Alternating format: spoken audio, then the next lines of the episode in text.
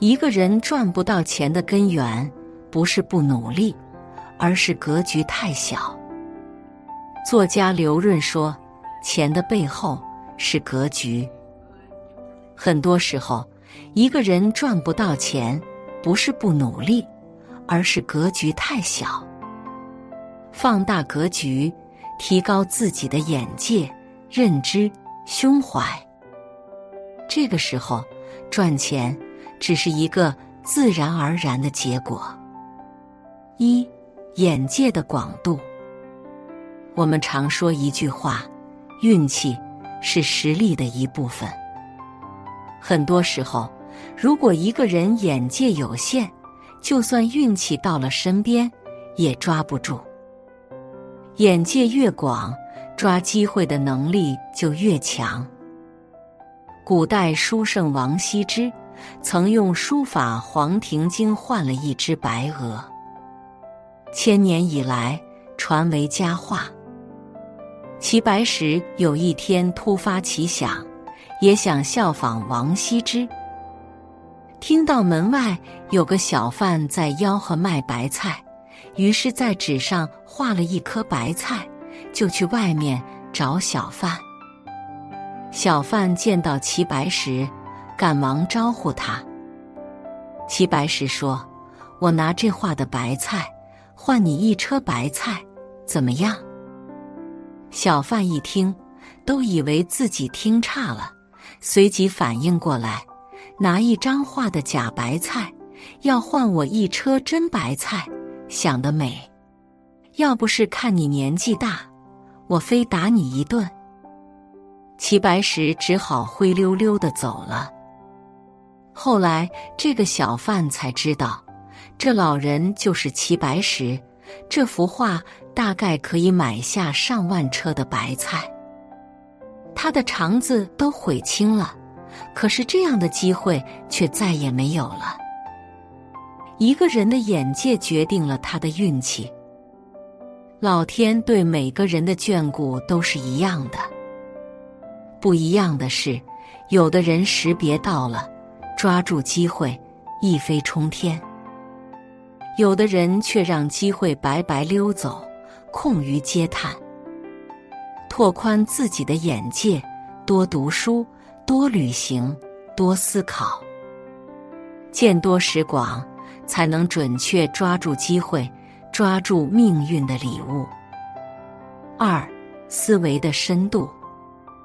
人生就像下棋，有的人走一步看一步。这样的人眼力浅，多半是臭棋篓子。有的人走一步看三步，对未来的局势有准确的把握和判断，这样的人才是高手。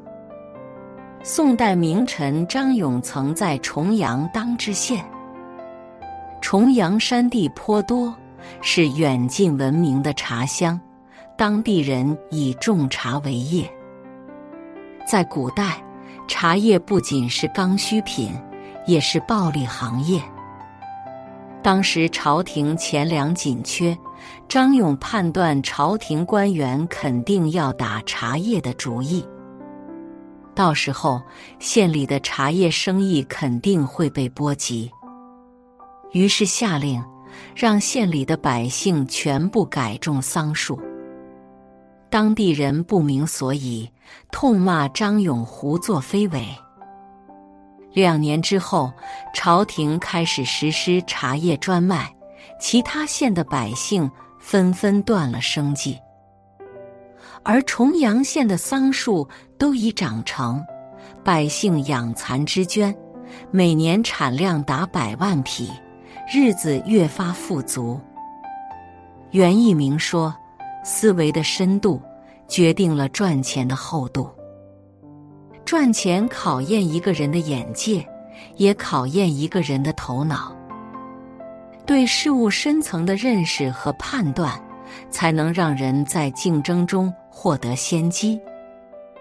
花一秒钟就看透事物本质的人，和花一辈子都看不清事物本质的人，注定是不同的。提升思维深度，才能打开财富之门。三、品德的厚度。古人说：“有德而富贵者，成富贵之事而利物；无德而富贵者，成富贵之事而残身。”有德的人拥有财富，有益于天地万物；没有德性的人拥有财富，只能伤害自身。德性是财富的基础。一个人品德过关，才能匹配相对应的财富。明代名臣杨伯的父亲杨瞻曾经在扬州经商。当时候，关中有个盐商，把一千金寄放在杨瞻家里，请他代为保管。谁曾想，盐商走后一直没有回来。杨瞻猜想。他可能在路上遇到了意外，于是派人去关中寻找。后来找到盐商家中，才发现盐商已经去世，于是便邀请商人的儿子来到家中，当面把这一千金还给盐商的儿子。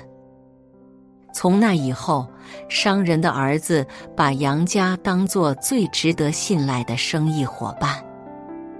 随着两家合作往来，杨家的生意版图也得到了巨大的扩张。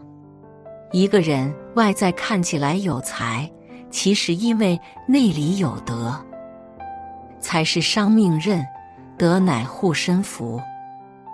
所有财富都需要足够厚重的品德来承载。不断修行自身，提高自己的德性。才能赚取财富，驾驭财富。四、胸怀的宽度。中国人常说“和气生财”。面对利益纠葛、财富分配，人和人之间很容易出现冲突。这个时候，能容人、能谅人，和和气气，一个人才能被财运眷顾。清朝雍正年间，有个富商在京城开了一家客栈。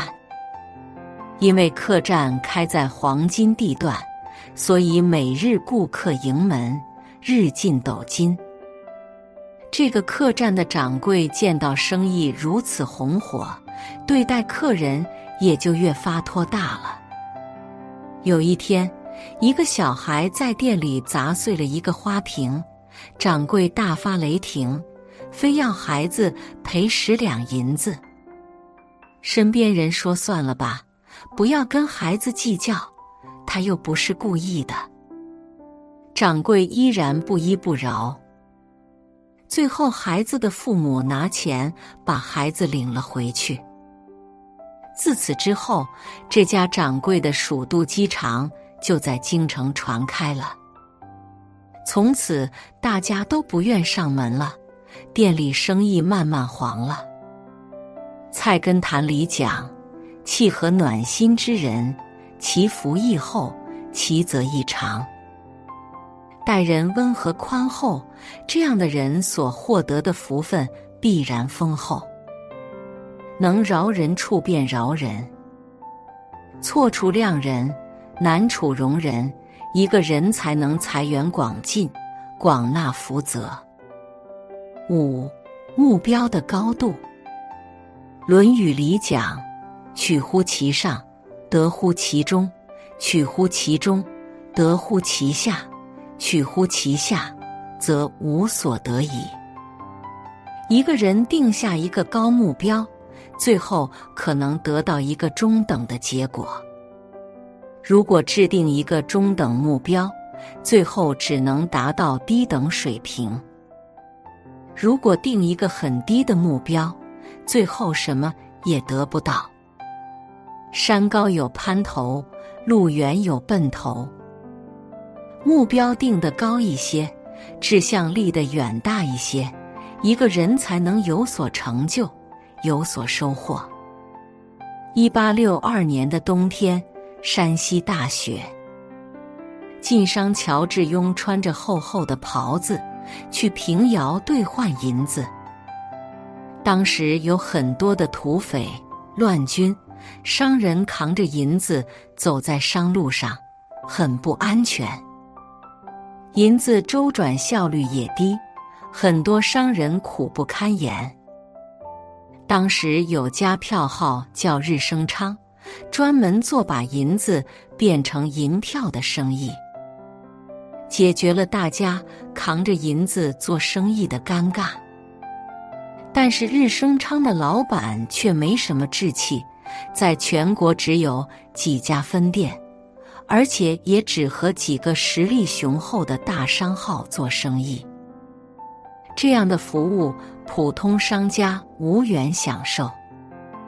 乔致庸在路上立志，要建立一家票号，有朝一日会通天下，让天下所有生意都不再难做。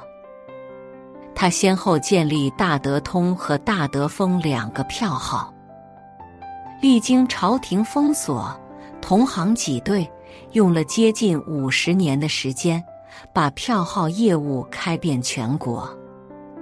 凭借一张汇票，让所有商人实现了异地存取。后人考证，乔家的票号史上没有一例误对错对。乔致庸不仅促进了清末货币流通、经济繁荣，他自己也成为一方巨贾。明代学者王阳明曾说：“志不立，如无舵之舟，无弦之马，飘荡奔逸，忠义何所抵乎？”一个人没有志向，注定一事无成。志存高远。心里有个目标，才能找到奋起的动力，前进的航标。不怕路远，就怕志短。发下宏愿，立下志向，再远的地方也终将抵达。曾有人问著名投资人吴军：“你接触过那么多商业巨鳄，能不能从他们身上找到一些成功的秘诀？”供我们普通人学习。吴军回答的很实在，特别灵验的肯定不可能有。如果真的有，大家都照着做，那也不叫秘诀了。但我回想那些人，的确有个共同点，就是格局都超乎寻常的大。人这一辈子，偶然的成就看运气。